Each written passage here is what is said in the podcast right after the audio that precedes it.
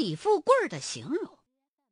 这李双全的媳妇儿虽然是个女的，可是每到半夜骂人那动静，却像个男人。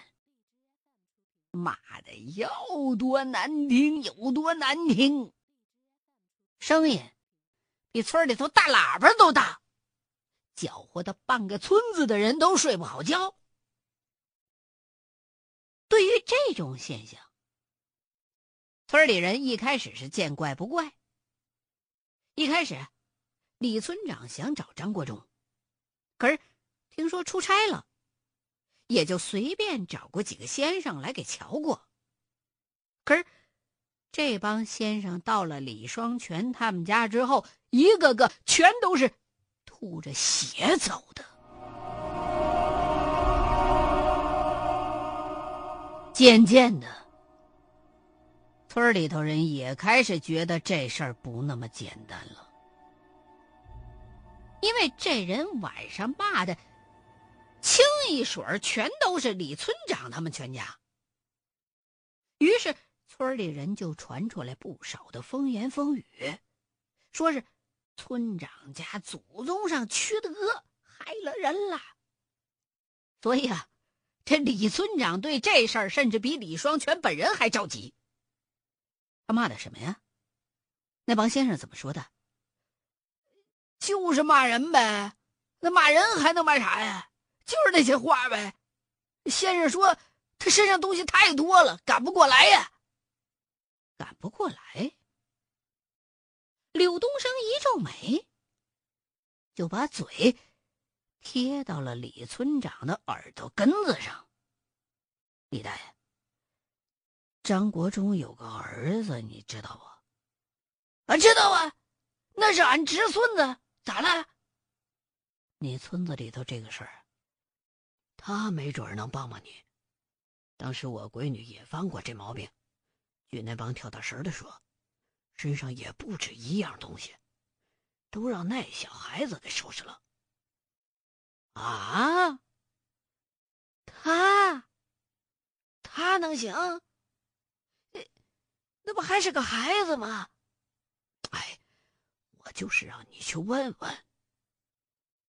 柳东升心里头也挺内疚的，你说，人家孩子帮了自己这么多忙，自己不但没说想办法谢谢人家去，反倒满世界的给人家找麻烦。哎，李大爷，你跟他家比我近得多，这事儿我就不管了，你自己去找他吧，你可千万千万千万别说是我说的。呃，行，回头我去问问他去。李村长将信将疑的点了点头。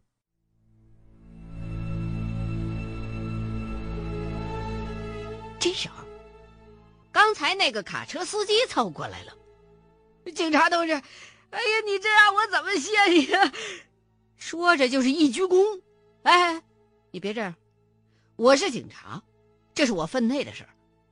这位兄弟，我是孩子家当家的，刚才的事儿对不住了啊！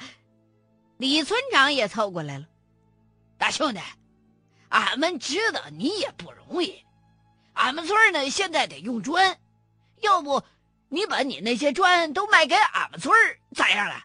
绝不让你赔钱。一听李村长要买砖，这司机高兴的不得了。立刻就去跟李富贵谈价去了。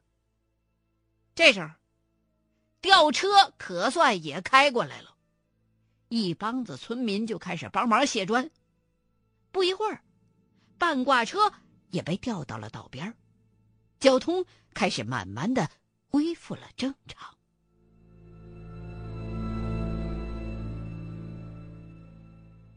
回绝了李村长的盛情邀请之后。柳东升从车上翻出急救包来，好歹把自己脑袋上的伤口包了包，就又开始继续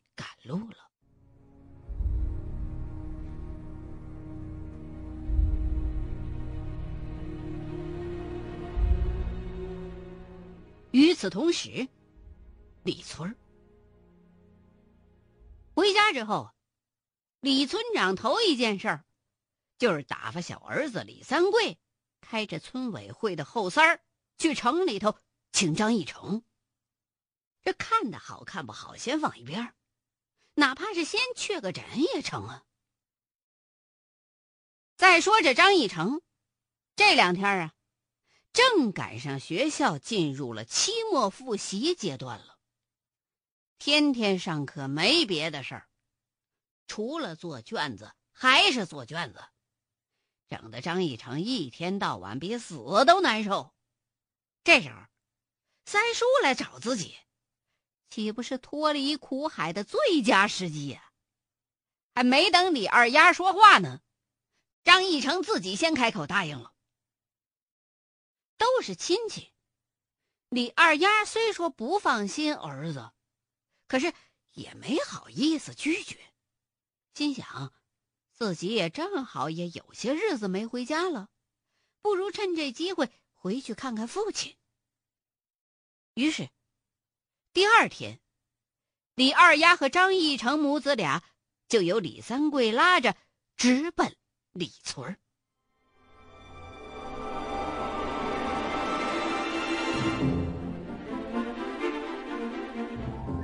说实话，张义成以前也来过李村可是那时候还小，记不太清了。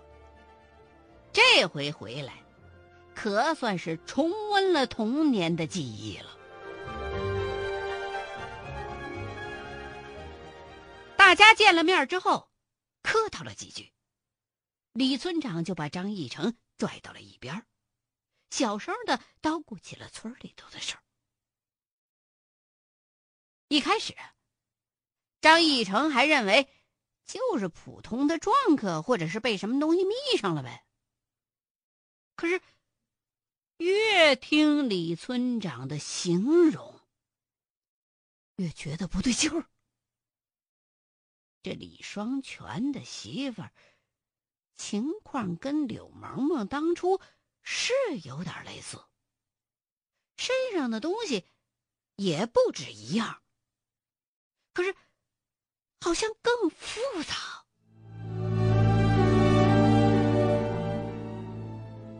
老爷。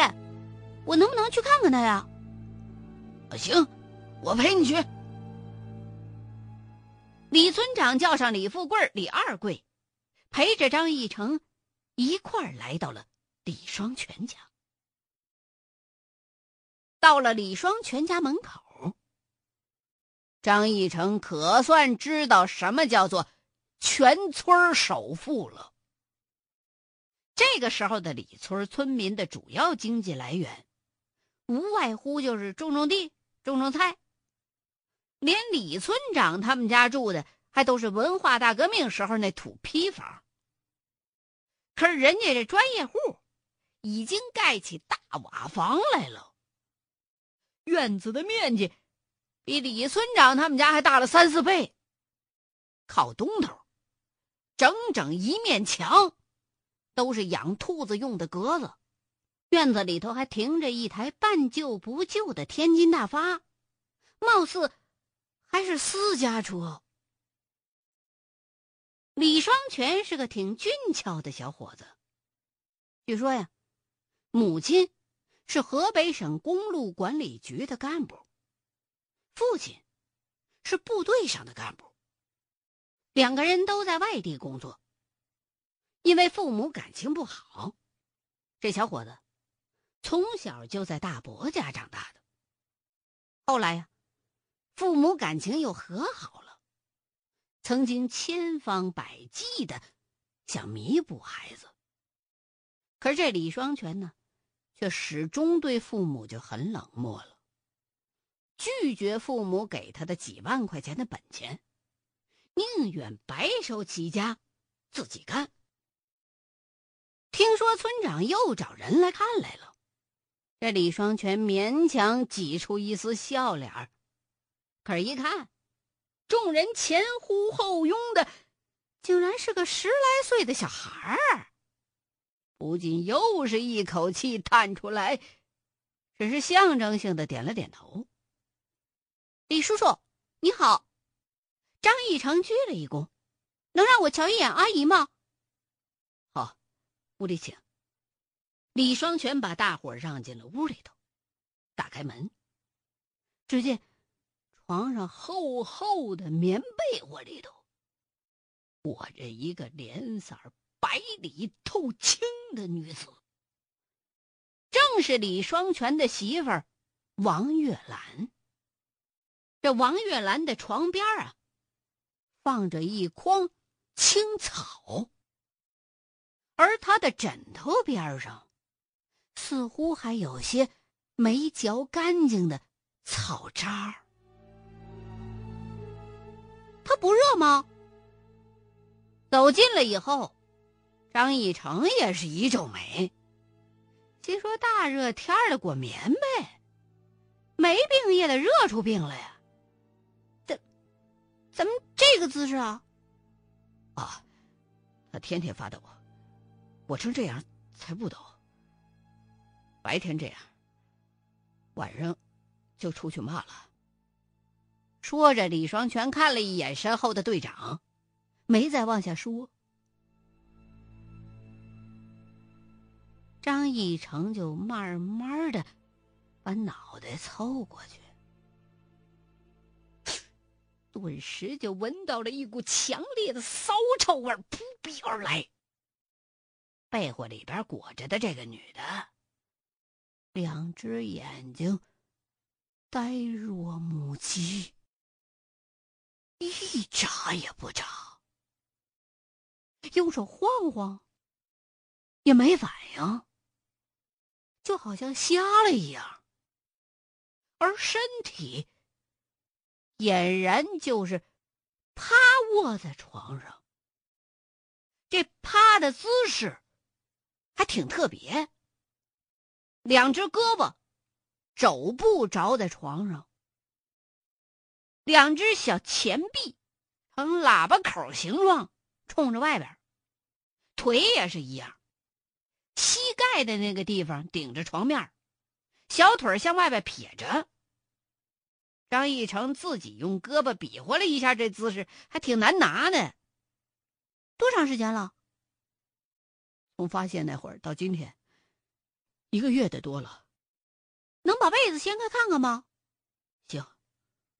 李双全走过去，慢慢的把被子掀开。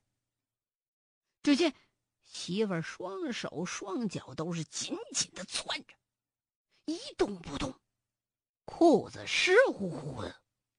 哎呀，又尿了！李叔，你们能先出去一下吗？没辙。这几个人又来到了院子里，李村长也是一个劲儿的皱眉。李成啊，你能弄就弄啊，弄不了你可千万别逞能啊。嗯，老爷，最近村子里边死过什么动物没有？呃，死过呀，他们家的兔子都死了，不是跟你说了吗？哦，这就对了。兔子把它迷上了，兔子也能迷人？不是一只，他们家死了多少只，就有多少只蜜桃。那那兔子怎么还会骂人啊？俺们老李家也没吃过他们家兔子，还有别的东西，这就得等晚上再看看了。我见过一次这种情况，是吊死鬼和蛇。可是这个的身上好像不那么简单。对了，老爷，咱们家有没有什么仇人最近死了的？呃，没有啊，没有仇人呢。就那个李树林啊，莫非那小子死了？李树林是谁啊？张义成这么一问，李村长立刻暗道不好，说漏嘴了。正在这时候，李双全端着一个大盆从屋子里头出来了。李树林没死，前不久啊还找过我呢。什么？李富贵一听这话，眼珠子立刻瞪圆了。这感情好，人家刑警同志交代让自己了解情况，还没等自己问呢，当事人自己先交代了。双全啊，李树林找你干嘛呀？哦，他说养兔子不挣钱，要给俺介绍个挣钱的行子，俺没答应。谁知道那是什么套啊？什么时候的事？月兰得病前几天吧。哎，那你怎么说呢？我说啥呀？说那小子拎了两瓶酒来俺家看俺呢。李双全无精打采泡好大盆里的棉花被和被尿湿的裤子，就又转身进屋了。哎，双全呢？你来，我跟你说个事儿。李富贵就把李双全叫到边上。开始嘀嘀咕咕的跟他交代城里的公安局通缉李树林的事儿。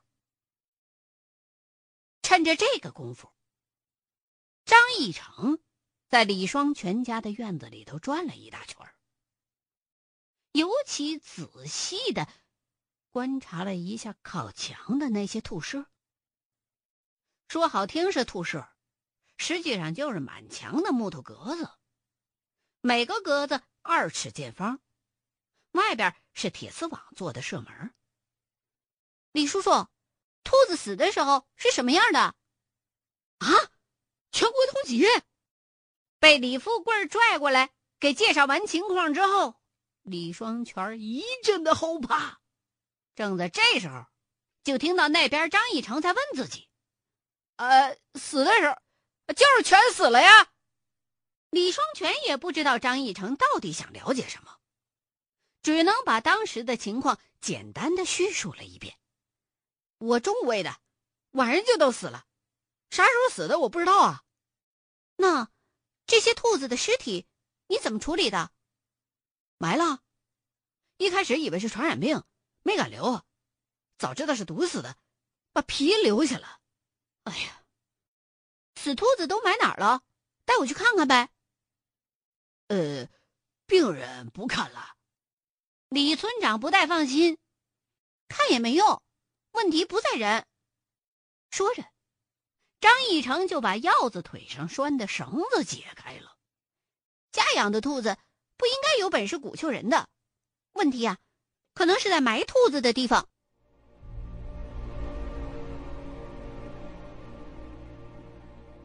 在李双全的带领之下。一行人来到了李村的边上，是一片杂草丛生的空地，就埋在这儿了。李富贵指着眼前空地中央那一片乱七八糟的小土坑，埋的时候填平了，这一下雨都陷下去了。去！张义成一把放飞了手中的鹞子。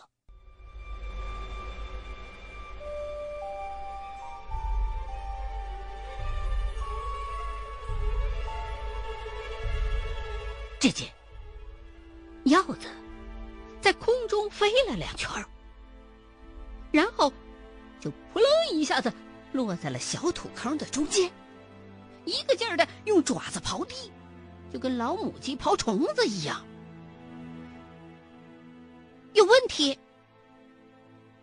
张义成小心翼翼的走到小土坑中间。一把把鹞子捏回来，能挖一下吗？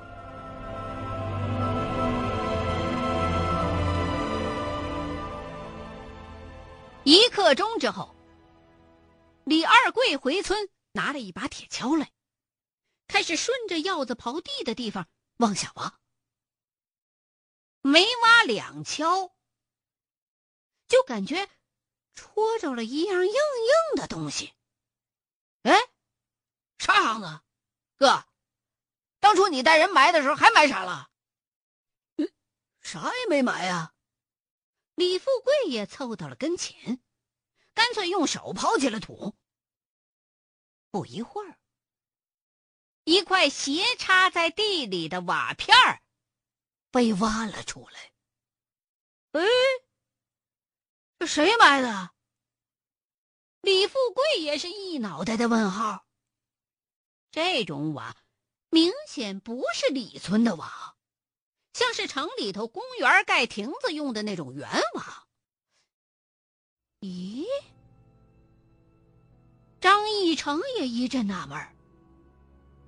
这种瓦，自己见过呀。这不是柳东升当初拿给自己鉴定的那种瓦片吗？拿在手里头，仔细的看了看，发现这块瓦和那块瓦一样，上面也刻着那个奇怪的图案。我明白了。张义成走到埋瓦片的地的那块对面，这块再挖挖。果真，从这块瓦的对面，李二贵又挖出一块瓦来。哎，这行干嘛用的？接过瓦片李村长也是一阵纳闷。要说真是什么法术吧？以前看跳大神的，都用什么八卦呀、土香炉啊之类的，怎么还有用瓦片的？老爷，这个东西，我的一位当警察的叔叔前不久也拿给过我一块，作用我不好说，但是我觉得这东西有保持尸身不烂的功能。不信的话，你们挖挖那些兔子，肯定没烂。